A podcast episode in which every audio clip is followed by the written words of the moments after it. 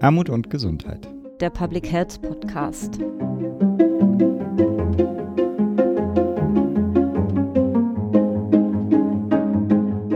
Ja, herzlich willkommen zur inzwischen schon achten Episode des Podcasts Armut und Gesundheit, der Public Health Podcast. Wir sitzen heute zusammen, um das Themenfeld Gesundheit in der Arbeitswelt zu besprechen. Und wir, das sind für das Kongressteam meine Kollegin Astrid Matten. Hallo Astrid. Hallo. Und ich, Maren Janella. Und mit uns am Tisch sitzt unser Mitpodcaster Philipp Schunke. Hallo Philipp. Salut allerseits. Und wir haben wieder Gäste, und zwar diesmal Mitglieder des Programmkomitees Gesundheit in der Arbeitswelt, gleichnamig wie der Themenkomplex.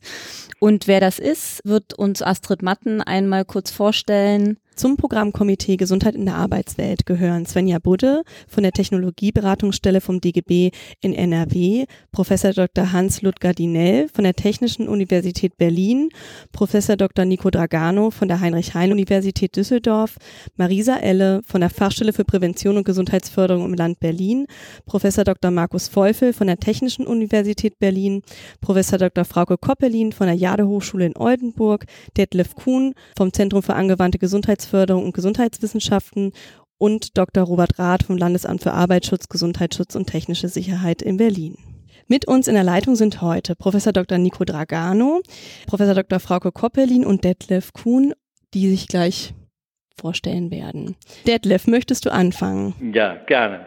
Mein Name ist Detlef Kuhn, ich bin der Geschäftsführer vom ZAK, Zentrum für angewandte Gesundheitsförderung und Gesundheitswissenschaften und fast ähnlich lang Verein Gesundheit Berlin aktiv mit der Sprecherfunktion oder Leitung des Arbeitskreises betriebliche Gesundheitsförderung. Ja, ich überblicke jetzt so die letzten 25, 30 Jahre des Themas BGF und das würde ich auch gerne mit in die Diskussion einbringen. Also so ein bisschen auch so diese Langzeitbeobachtung der mhm. Entwicklung des Themas und ich denke, das sollte erstmal reichen zu meiner Person. Danke, ja. Nico, magst du weitermachen? Gerne, Nico Dagano vom Universitätsklinikum in Düsseldorf. Ich bin hier vom Lehrstuhl für medizinische Soziologie und meine Perspektive ist die der Arbeitsbelastungsforschung da bin ich auch schon was länger mit dabei und äh, wir untersuchen arbeitsbezogene Faktoren und ihre Relationen zur Gesundheit.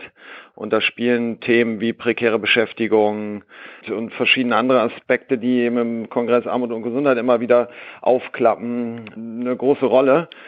Und das ist so ein bisschen mein Blick auf das Thema. Hm. Wie lange bist du schon dabei? Das habe ich vergessen. Ich also so lange, dass man es also, vergisst? Ja, oder? ja, absolut. Ich komme jetzt auf jeden Fall in das Alter, wo man das schon mal vergisst. Also forscherisch, äh, mit, forscherisch mit dem Thema bin ich jetzt seit ungefähr 20 Jahren vertraut. Aber beim Kongress Armut und Gesundheit bestimmt schon seit 15 Jahren dabei. Okay, wow. Mhm. Frauke. Ja, mhm. mein Name ist Frauke Koppelin. Ich bin Professorin für Gesundheitswissenschaften an der Jade Hochschule in Oldenburg in der Abteilung Technik und Gesundheit für Menschen.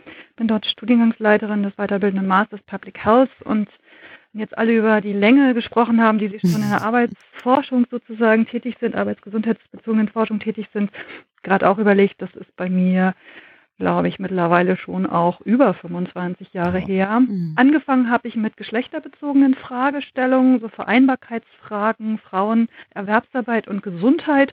Das waren in der Tat Ende der 80er Jahre mit Ulrike Maschewski-Schneider mhm. mhm. und den Akteuringen der Frauengesundheitsforschung so die ersten ja, Fußstapfen, die wir gemacht haben tatsächlich. Mhm. Auch in dieser Synthese mittlerweile bin ich eben in vielfältiger Hinsicht in der arbeitsbezogenen Gesundheitsforschung unterwegs, immer noch mit Geschlechterfragestellungen, aber eben auch zum Thema psychische Gesundheit, Flexibilisierungsfragen, atypische Beschäftigung und das mit ganz unterschiedlichen Forschungsmethoden und auch in Projekten.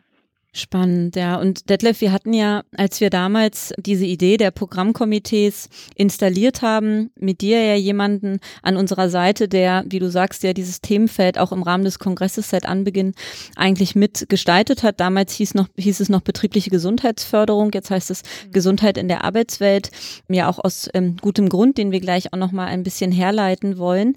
Aber kannst du noch mal ein bisschen historisch uns mitnehmen und dann Nico und Frauke natürlich gerne in Ergänzung Ergänzung, wie dieses Themenfeld Eingang gefunden hat in den Kongress und wie es sich, seitdem du ihn erlebst, weiterentwickelt hat. Also ich werde das gern versuchen, das nochmal herzuleiten. Mhm. Äh, das ist natürlich schon lange, lange her und mein Gedächtnis ist natürlich auch jetzt nicht so, dass ich das im Detail jetzt so spontan einwandfrei hinbekomme. Aber, Aber der Arbeitskreis betriebliche Gesundheitsförderung hat natürlich, ja jetzt glaube ich seit 20, 25 Jahren ja die unterschiedlichsten Themen äh, im Bereich BGF äh, behandelt.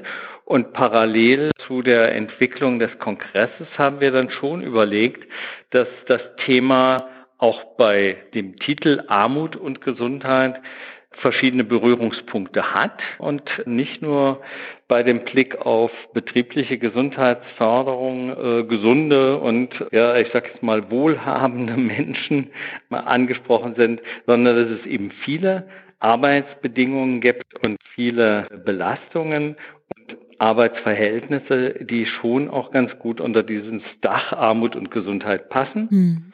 Und das war so in der Anfangszeit unserer Aktivitäten in der betrieblichen Gesundheitsförderung schon auch ein wesentlicher Aspekt, dass wir gesagt haben, wir gehen eben auch in die Betriebe und auch gerade in kleine Betriebe, weil dort viele Menschen angesprochen werden können, die mit dem Thema Gesundheit weniger vertraut sind, weniger sich um ihre Gesundheit äh, kümmern, als so die immer wieder beschriebene Schicht, die äh, bei Gesundheitskursen äh, mhm. anzutreffen mhm. ist.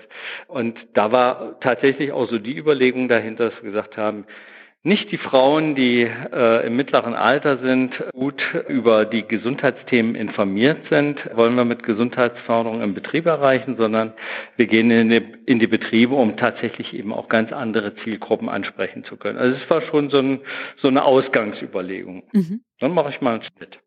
Genau, Nico, magst du da vielleicht den Ball nochmal aufnehmen, weil inzwischen hat sich dieses Feld ja weiterentwickelt und ähm, ist, hat sich ein bisschen einen, einen neuen Blick, äh, auch den Blick ähm, nicht nur innerbetrieblich, sondern auch insgesamt das Thema äh, stärker den Fokus auf das Thema Arbeitswelt und Gestaltung der Arbeitswelt. Ein paar Stichworte hattest du auch schon genannt, zum Beispiel den ganzen Bereich der prekären Beschäftigung, wie du die Entwicklung dieses Themenfeldes siehst, beziehungsweise was dir da auch nochmal Anliegen sind, auch aus deinem Forschungshintergrund? Ich habe das in der Vergangenheit so erlebt, dass wir mit dem Thema auf dem Kongress sehr, sehr gut aufgehoben sind. Mhm. Aus, aus verschiedenen Gründen. Äh, Arbeit ist schlicht zentral für die Gesundheit. Eine positive, erfüllende, gut bezahlte und gut durch Arbeitsschutz abgesicherte Arbeit ist äh, gesundheitsförderlich. Aber dieses Gut, und das hat Detlef ja gerade auch schon angedeutet, ist eben sozial ungleich verteilt. Und mhm. wir haben Gruppen am Arbeitsmarkt, die äh, eben nicht von BGM profitieren, also betrieblichem Gesundheitsmanagement oder Gesundheitsförderung. Im Gegenteil, sondern sozusagen schlechte Arbeitsbedingungen clustern, insbesondere bei Leuten, die eh schon abgehangen sind. Kurzzeitverträge haben, man muss das Thema also ähm, auf verschiedenen mhm. Ebenen denken, über den Betrieb hinaus, eben auch mh, auf der gesellschaftlichen und politischen Ebene und das Ganze in Zusammenhang setzen eben mit anderen Fragen von Armut und Gesundheit. Und das fand ich immer sehr erfrischend, dass da in Berlin bei euch sozusagen in diesem globalen, äh, mit diesem globalen Blick eben zu betrachten. Und das, was Detlef gerade gesagt hat, spiegelt sich eben auch äh, nach wie vor in den Daten. Ne? Also mhm. Mhm. sozusagen Zugang zu, ähm, zu BGF, äh, wenn man in die entsprechenden Studien schaut, ja, das ist nach wie vor eher ein Privileg für, sagen wir mal, höher qualifizierte Belegschaften, denen es eigentlich eh schon ganz gut geht. Mhm. Wenn man in den in, in, in wirklich harte Bereiche reingeht, wo Kurzzeitbeschäftigung oder, oder bestimmte Segmente, sagen wir mal, der Zeitarbeit angeht, dann wäre man schon froh, wenn die Basics des Arbeitsschutzes eingehalten mhm. werden. Wenn du sagst, wir müssen da reingehen, dann stellt sich mir auch ein bisschen die Frage, wer geht wohin? Also zum einen, es gibt ja immer mehr Arbeitsverhältnisse, die zeitlich befristet äh, nur sind oder Solo-Selbstständige, wo sowieso keine betrieblichen Strukturen dahinter stehen. Das heißt also zum einen, wie kann man auf solche Arbeitsverhältnisse überhaupt Zugriff nehmen oder auf solche Arbeitnehmer sozusagen dann Angebote schaffen? Äh, und auf der anderen Seite, wer ist das dann überhaupt? Äh, also wenn es also nicht einen größeren Betrieb gibt, der das organisiert, Solo selbstständig etc. Wer ist dann dafür zuständig, dass da Angebote auch tatsächlich am Menschen ankommen? Ich weiß nicht, kommen wir noch zu dem Thema oder können wir das jetzt hier einbauen? Nee, frag ruhig, ist ein guter Zeitpunkt. Mhm. Dabei fällt mir auch äh, wirklich deutlich ins Auge, das, was Nico auch gerade angesprochen hat oder was auch gerade nochmal weiter verklammert worden ist, dass wenn ich das auch unter einer Geschlechterperspektive mal mhm. anschaue mhm. und mit den ähm, prekären Beschäftigungen mhm. auch mit Blick auf atypische, also ich würde eher sagen mhm. atypische Beschäftigungsformen, mhm. Dann habe ich jetzt mit Blick auf die ganzen Flexibilisierungen, auf die wirklich auch zeitlich befristeten Verträge, auf gerade auch Frauen in der Regel, die ja atypisch überwiegend beschäftigt sind, wobei die Männer ziehen ein Stück weit nach, haben wir hier auch eine Ungleichverteilung, die dann ja auch wieder mit gesundheitlichen Implikationen einhergeht. Und wenn ich mir das Feld anschaue und mir überlege, wie dann Arbeitsschutzmaßnahmen, Gefährdungsbeurteilungen zum Beispiel mhm. oder eben auch die Sicherheit vor Ort am häuslichen Arbeitsplatz, wenn wir an mhm. diese örtliche Flexibilisierung denken, ja kaum richtig greifen. Ja. Und da haben wir auch eine wirklich eine Ungleichverteilung sagen, von Gesundheitsschutz und natürlich dann noch entsprechenden Zugriffsmöglichkeiten auf Präventionsstrategien. Also wenn man sich die ganzen Forschungsergebnisse oder auch die betrieblichen Erfahrungen dazu anschaut, dann äh, sind ja auch wirklich die Leute ein Stück weit gekniffen oder die Frauen gekniffen, die dann mittags den Arbeitsplatz verlassen, weil sie Teilzeitbeschäftigung mhm. haben äh, nach Hause gehen und eben gar nicht in dieser Formvollendung an, an allem partizipieren können. Ja. Auch das ist wirklich eine ganz wichtige Perspektive, die glücklicherweise ein Stück weit jetzt auch in den Fokus rückt. Ne? Hm.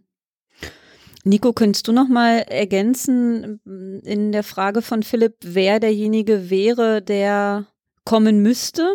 Mhm. Also da könnte man jetzt äh, ein eigenes, äh, einen eigenen mhm. Kongress mhm. zu machen. Mhm. Denn äh, die Arbeitswelt ist ein extrem heterogenes mhm. Feld mhm. mit, mit sehr, sehr unterschiedlichen Verantwortlichkeiten. Und äh, es gibt Akteure, die sich ähm, auch dieser Belegschaften auch annehmen und da reingehen. Denken wir an die Gewerkschaften beispielsweise, die sich auch eben um, um diese zum Teil ja noch nicht mal halbwegs formal beschäftigten Leute kümmern, bis hin zu den BGen, die äh, durchaus Bestrebungen haben, äh, diese Belegschaften, die ja am häufigsten dann auch krank sind, eben auch zu erreichen. Mhm.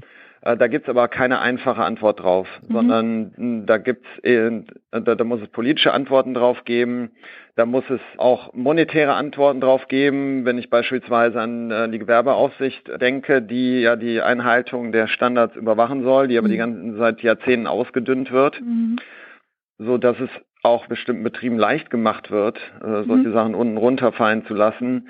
Und äh, genau das meinte ich eben, deswegen ist es auf dem Kongress gut aufgehoben, weil mhm. da eben viele Menschen sind, die, die eben die unterschiedlichen Perspektiven eben auch betrachten. Vorweg müsste man eigentlich ja schon sagen, mit Blick auf Personen oder Fachleute, die mhm. in die Betriebe gehen, ist erstmal jeder Betrieb ab einem Mitarbeiter verantwortlich, das zu organisieren, dass der Arbeitsschutz funktioniert. Und das würde ja erstmal auch bedeuten, die Berufsgenossenschaften, die Arbeitsschutzvertreter, Arbeitsmedizin, Arbeitssicherheit, die müssten ja irgendwie zumindest hier und da mal auftauchen. Mhm. Und dann eben nicht zu vergessen, die zunehmende Anzahl von Vertretern der Krankenkassen, die betriebliche Gesundheitsförderung anbieten. Also es gibt schon eine ganze Reihe, die in die Betriebe müssen oder zumindest auch mit diesem Thema aufgrund ihrer Aufträge wie die Krankenkassen mhm. die Betriebe betreuen. Aber es ist weit entfernt davon natürlich, mhm.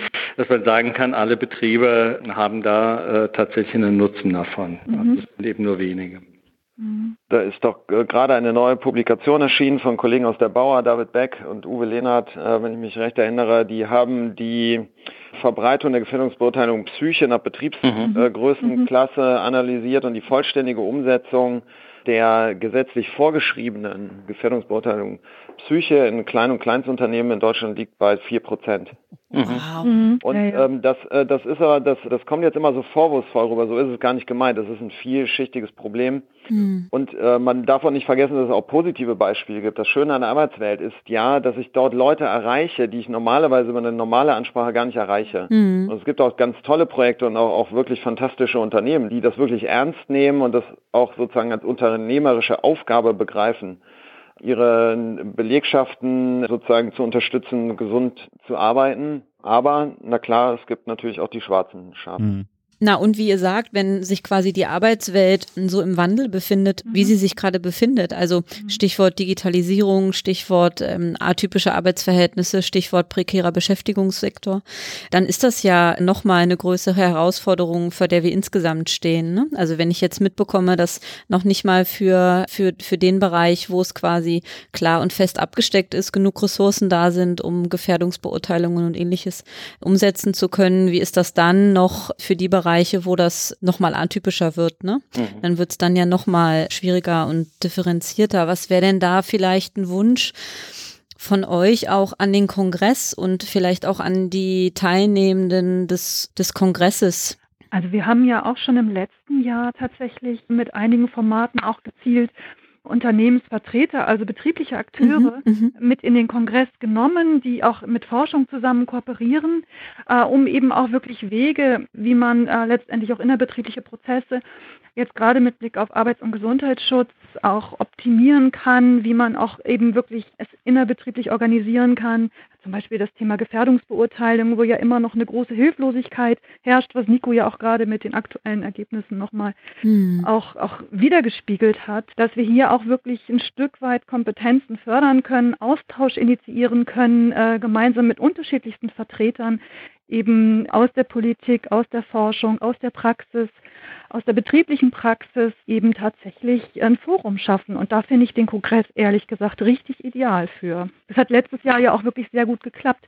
Wir haben dann unheimlich hohen Zuspruch auch gefunden. Und das war jetzt nur ein Teil sozusagen mhm. des Kongresses. Ne? Da wir haben ja noch auch unterschiedliche Formate.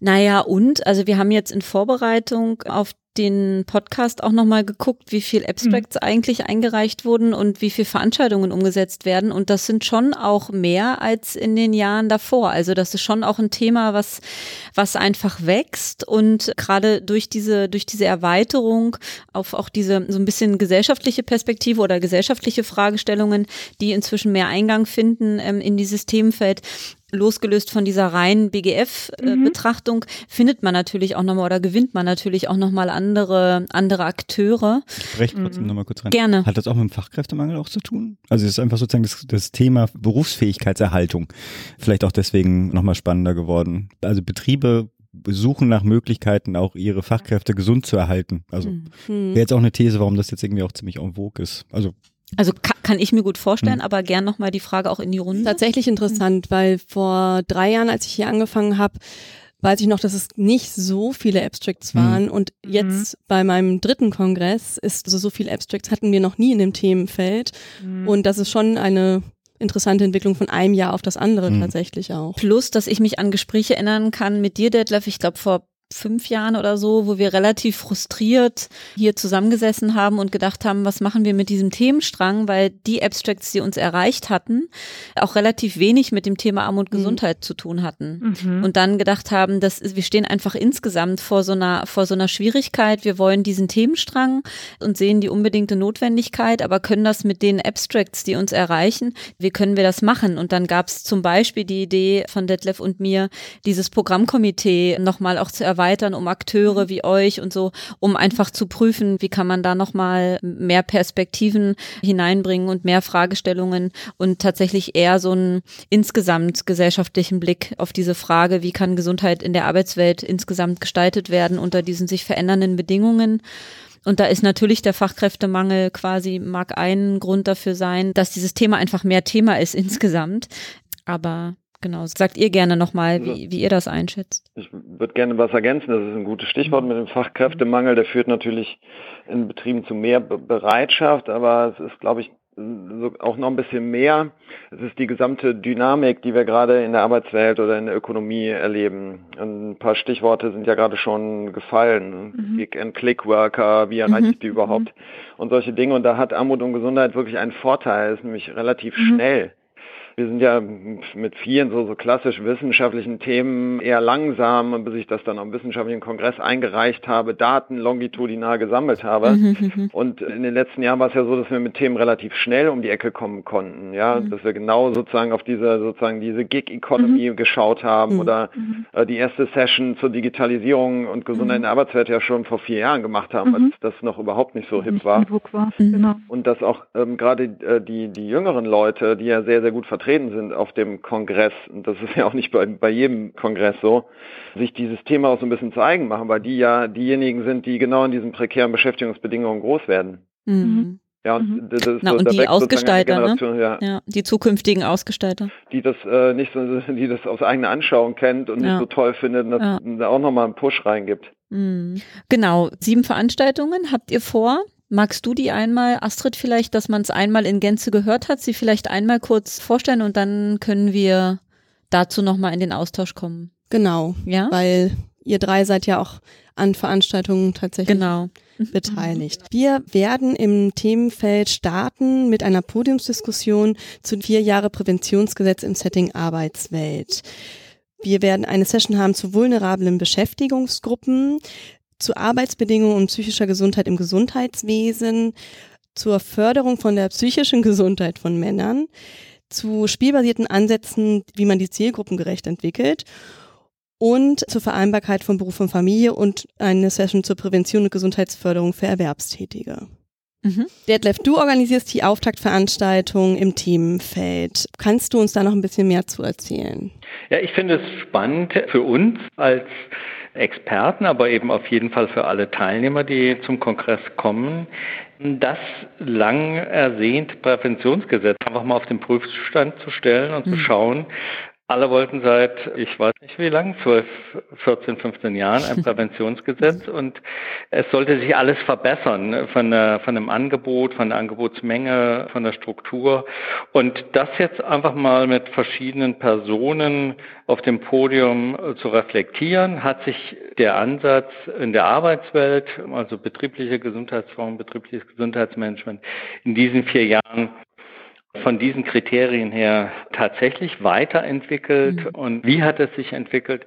Das denke ich, könnte erstmal auch eine spannende Diskussion so für sich sein, mit Politik, mit Krankenkassen, äh, mit verschiedenen Expertinnen, mhm. Experten, mhm. um dann eben auch aber damit eine kleine Basis zu legen für alle weiteren Aktivitäten. Also ich denke, das ist so eher der ja, äh, allgemeine Einstieg für mich jetzt so bei der äh, Vorbereitung, wie man dann eben mit diesen spezifischeren Fragestellungen in, dann in den anderen äh, Workshops und Veranstaltungen dann vielleicht auch das so ein bisschen mitdenken kann. Was, was gab es an Entwicklung? Was habe ich jetzt für andere Rahmenbedingungen, unter denen diese Aktivitäten und Projekte, die dann folgen, stattfinden und stattfinden können? So. Magst du als Vorab-Teaser deine Haltung mal mit formulieren? Was, wo stehen wir nach fünf Jahren Präventionsgesetz im Bereich BGF? Also ich denke, dass die Entwicklung mit mehr, ich sage jetzt mal, Konzentration und Kraft und Energie mhm. in dieses Themenfeld überhaupt über dieses Präventionsgesetz einzusteigen, in in, allen Settings, aber jetzt ja äh, eben für uns in das Setting Arbeit, weil das hat schon auf jeden Fall eine Dynamik gebracht, die, die erstmal gut ist.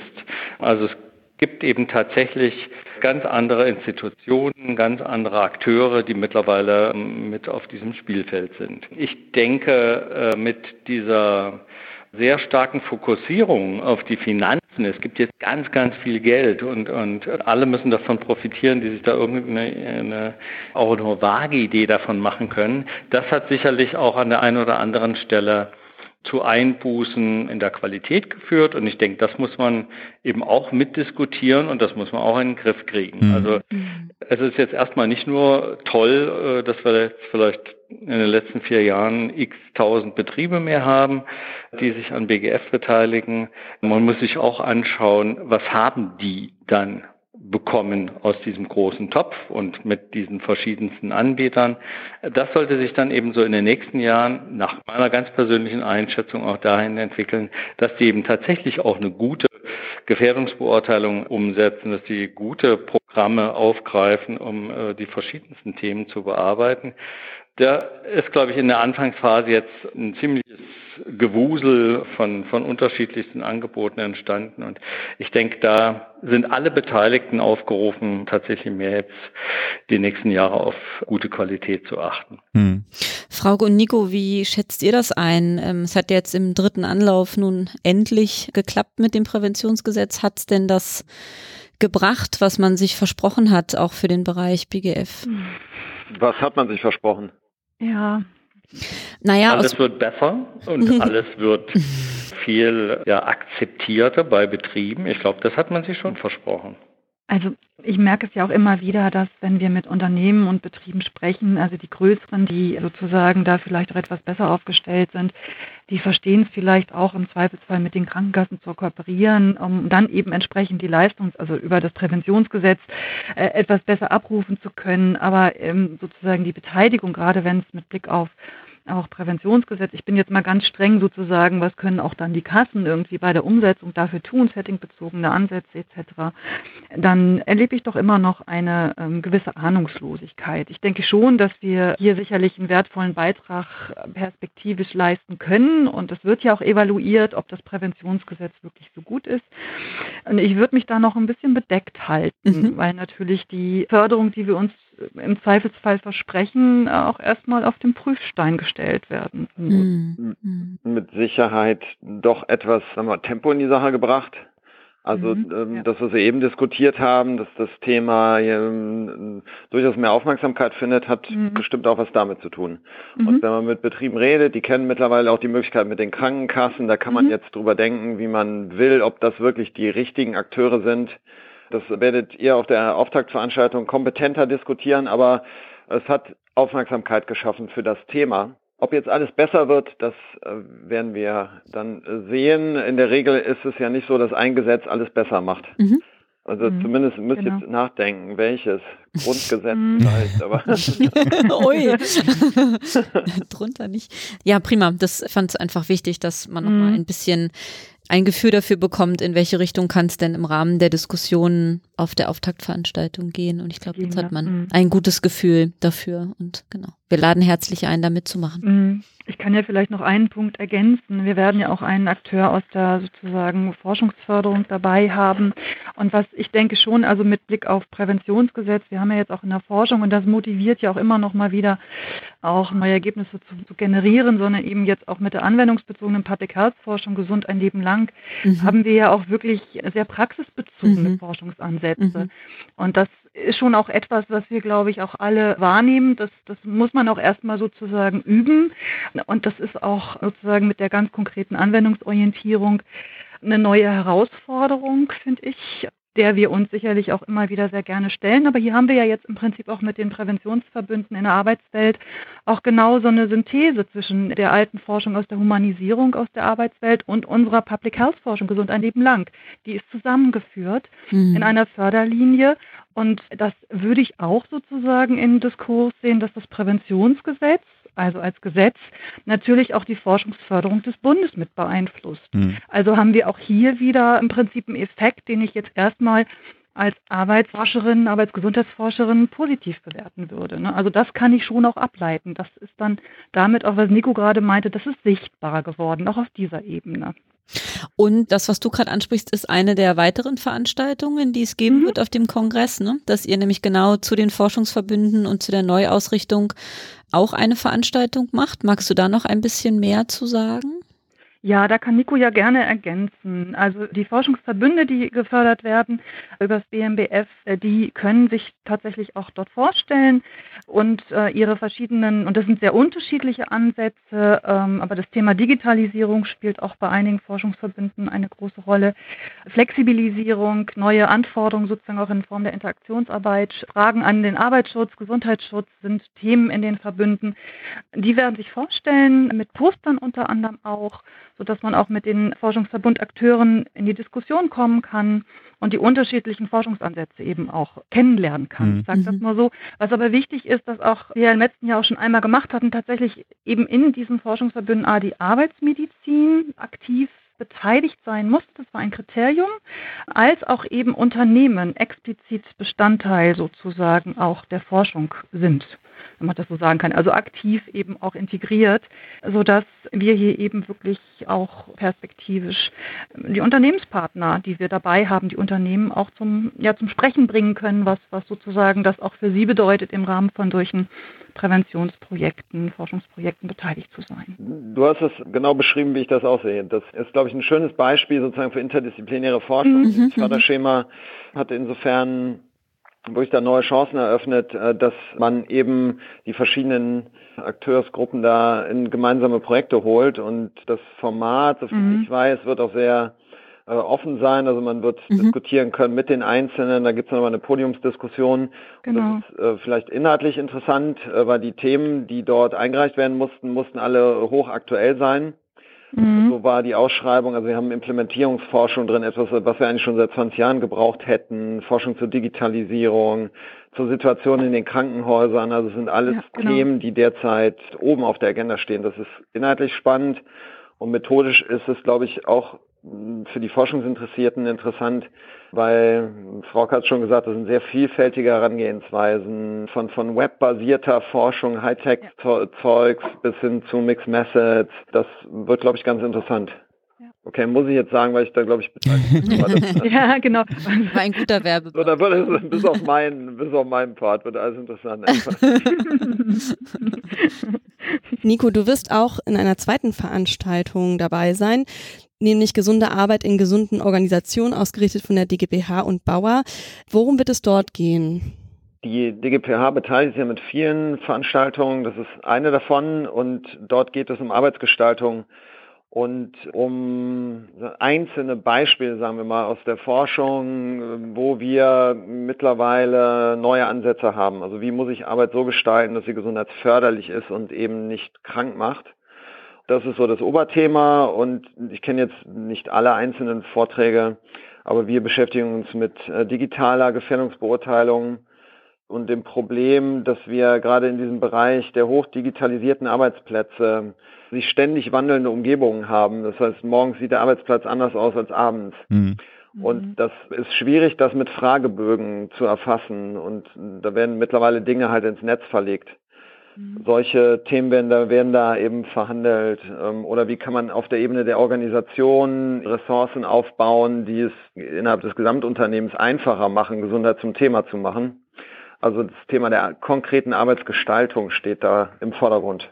Dann gibt es noch zwei Veranstaltungen, die gut zu unserem Motto Gender im Fokus passen. Das ist einmal die Förderung der psychischen Gesundheit von Männern im Setting Arbeitswelt, ein Modellprojekt und die Vereinbarkeit von Familie und Beruf und BGM. Dann gibt's die eine Veranstaltung zu den vulnerablen Beschäftigungsgruppen. Ne? Magst du da noch mal kurz was zu sagen? Das haben wir vorhin schon einmal anskizziert, dass es ein wichtiges Themenfeld ist innerhalb. Das soll eine Zukunftswerkstatt sein, mhm. in der wird es unter anderem um Menschen ohne Arbeit gehen, Menschen in Schichtarbeit, Menschen mit erhöhtem Risiko für frühzeitiges Ausscheiden aus dem Erwerbsleben und nochmal ganz allgemein Menschen in prekären Beschäftigungsverhältnissen. Da sollen innovative Ansätze der Prävention und Gesundheitsförderung für die genannten Zielgruppen entwickelt werden. Schon ein sehr starker Themenstrang, ne? Ja, ja, auf also, jeden Fall. Ja. Okay. Hat sich, wie gesagt, zu einem starken Themenstrang entwickelt, dankenswerterweise. Bei dem Programmkomitee, also klar. Absolut. Absolut. Und eben noch ein freies Format, das sich mit der Methode von Lego Serious Play auseinandersetzen oh. wird. Also was ganz Neues für unseren Kongress. Darauf sind wir auch sehr gespannt. Mhm. Also da würde ich gerne was zu sagen. Ich muss gerne grinsen, als dieses Format sozusagen eingereicht wurde. Das ist, glaube ich, vielen noch nicht bekannt. Wir arbeiten ja in unserem Präventionsverbund im Bereich Arbeitswelt mit einem IT-Dienstleister zusammen und die haben jetzt im Rahmen unserer ganzen Intervention, die wir auch schon ausprobieren, die sie auch eben partizipativ selber entwickeln können, haben die tatsächlich mit Lego Board gearbeitet, um mhm. sozusagen ihre Arbeitsgestaltung, ihre Arbeitszeitgestaltung, wann die Teams wie besetzt sein müssen, wie die Aufgaben verteilt sind, das machen sie nicht über ihre digitalen Lösungen, sondern sie haben umgerüstet aufs Lego-Board und äh, sind hochzufrieden damit. Mhm. Insofern gibt es hier, glaube ich, auch eine Menge nochmal an neuen Methoden kennenzulernen. Ich bin ganz gespannt. Also wenn ich Zeit habe, muss ich da unbedingt. Wollte ich, ich wollte mich auch gerade anmelden, ja. Von Kindern lernen. Genau. Kindern an die Macht. Am Sonntag. genau. Und genau. die letzte Veranstaltung? Das wird neben dieser Veranstaltung zur psychischen Gesundheit von Männern gibt es auch eine weitere, die sich mit der psychischen Gesundheit im Gesundheitswesen auseinandersetzen wird und den Arbeitsbedingungen. Die Veranstaltung wird von Verdi ausgerichtet. Mhm. Klasse, damit sind wir vollständig in der Aufzählung, was die Veranstaltungen betrifft und auch vollständig in dem Anteasern, sich an diese Veranstaltungen einzubringen, wenn man das möchte. Sie finden an allen drei Kongresstagen statt. Also wir starten auch mit diesem Themenblock schon am Sonntag, den 8. März und machen dann am 9. und 10. März weiter. Und ich würde so ein bisschen als Ausklang euch nochmal fragen wollen, wenn ihr euch vorstellt, ihr sitzt am 11. März beim Frühstück und betrachtet den Kongress nach, was würdet ihr euch wünschen, was aus den Diskussionen herausgekommen ist, beziehungsweise mit welchem, mit welchen Impulsen möchtet ihr vielleicht am Frühstückstisch sitzen, auch für eure Arbeit und mit wem möchtet ihr das Ganze diskutieren, was ihr vorhabt auf dem Kongress? Ich würde mich freuen, wenn wir sozusagen am Morgen nach dem Kongress das Gefühl habe, dass wir zum einen wichtige Ergebnisse sozusagen aus den verschiedenen, zum Teil ja auch sehr praxisrelevanten Vorhaben mitnehmen können, wie man es vielleicht auch an der einen oder anderen Stelle noch besser machen kann, aber auch wie eben auch verschiedene Akteursgruppen, die so hochrelevant sind, um eben die betrieblichen Belange auch mit Blick auf Gesundheitsförderung und Prävention in der Arbeitswelt umzusetzen, wie die vielleicht immer besser zusammenarbeiten können im Sinne der beschäftigten Frauen und Männer in den Betrieben, gerade mit Blick auf die ganzen Transformationsprozesse, die wir gerade erleben, denke ich, ist das absolut wichtig. Und ich erhoffe mir auch, dass ich durch die Teilnahme an den verschiedenen Veranstaltungen einfach auch auf neue Fragestellungen stoße und vielleicht auch Fragen, an denen ich gerade aktuell auch bin, verstärkt werden, sodass daraus auch eben neue Ideen entstehen können. Das wäre mein Wunsch. Schön. Mit der Betrachtung so auf die letzten Kongresse würde ich mir wünschen, dass es mehr Dialog gibt Mhm. Ich denke, äh, wir haben uns ja immer sehr bemüht, in den Workshops auch so Diskussionszeiten freizuhalten. Mhm. Dadurch, dass dann aber die Vorträge und mhm. Präsentationen mhm. doch meist länger waren, ist es meiner Meinung nach so ein bisschen hinten runtergefallen. Das finde ich toll, gerade bei auch diesem Motto, mhm. Politik macht Gesundheit. Mhm. Also das, mhm. Das ist ja eigentlich eine absolute Forderung, dass man da auch in eine kritische Auseinandersetzung geht mhm. und auch mit dem Blick auf äh, jetzt gerade in dieser Podiumsdiskussion das Thema Präventionsgesetz. Also das wäre ein Wunsch für äh, alle Veranstaltungen und äh, das hängt für mich auch so ein bisschen mit der Teilnehmerzusammensetzung dann zusammen. Ich finde das super toll, dass es so viele Studentinnen Studenten gibt, die äh, in den letzten Jahren dazugekommen sind, ist aber damit auch verbunden, dass es eben so ein bisschen in diese Richtung Lehrveranstaltungen oft mhm. abrutscht in den Workshops und von daher, äh, dass das vorhin gesagt wurde, Praktiker aus dem Betrieb, mhm. Praktikerinnen, kunterbuntes Gemisch von unterschiedlichen Menschen. Das wäre für mich ein, ein deutlicher mhm. Qualitätssprung mhm. so für, für den Kongress.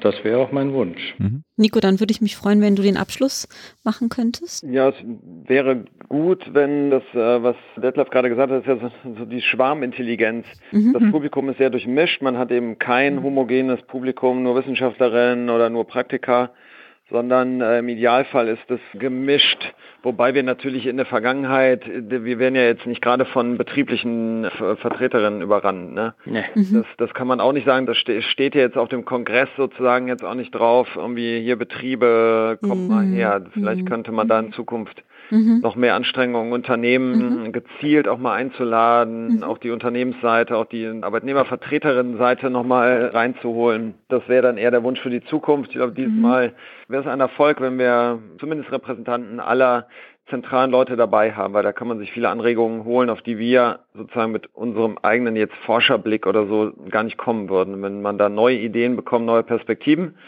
das wäre schön.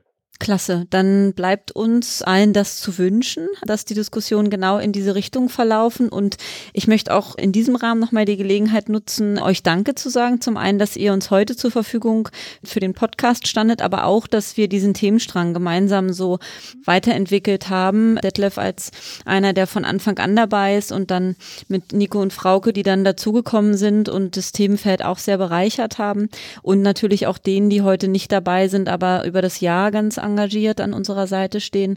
Das freut uns sehr und ich, mich freut sehr, dass wir mit sieben Veranstaltungen, die auch so breit aufgestellt sind, wirklich einen Fund mhm. haben für den nächsten Kongress, dass auch der Schwerpunkt Gender im Aspekte in mhm. Public Health mit Eingang gefunden hat, auch in euren Themenstrang.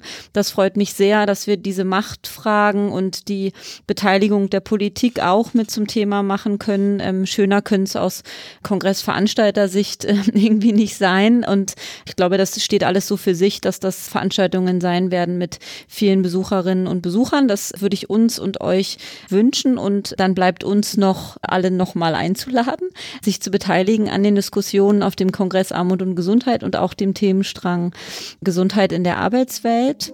Und für heute Tschüss zu sagen und zu hoffen, dass wir uns alle am 8. März beim 25. Kongress Armut und Gesundheit und einem starken Themenstrang Gesundheit in der Arbeitswelt wiedersehen. Tschüss. Ciao. Do. Ciao.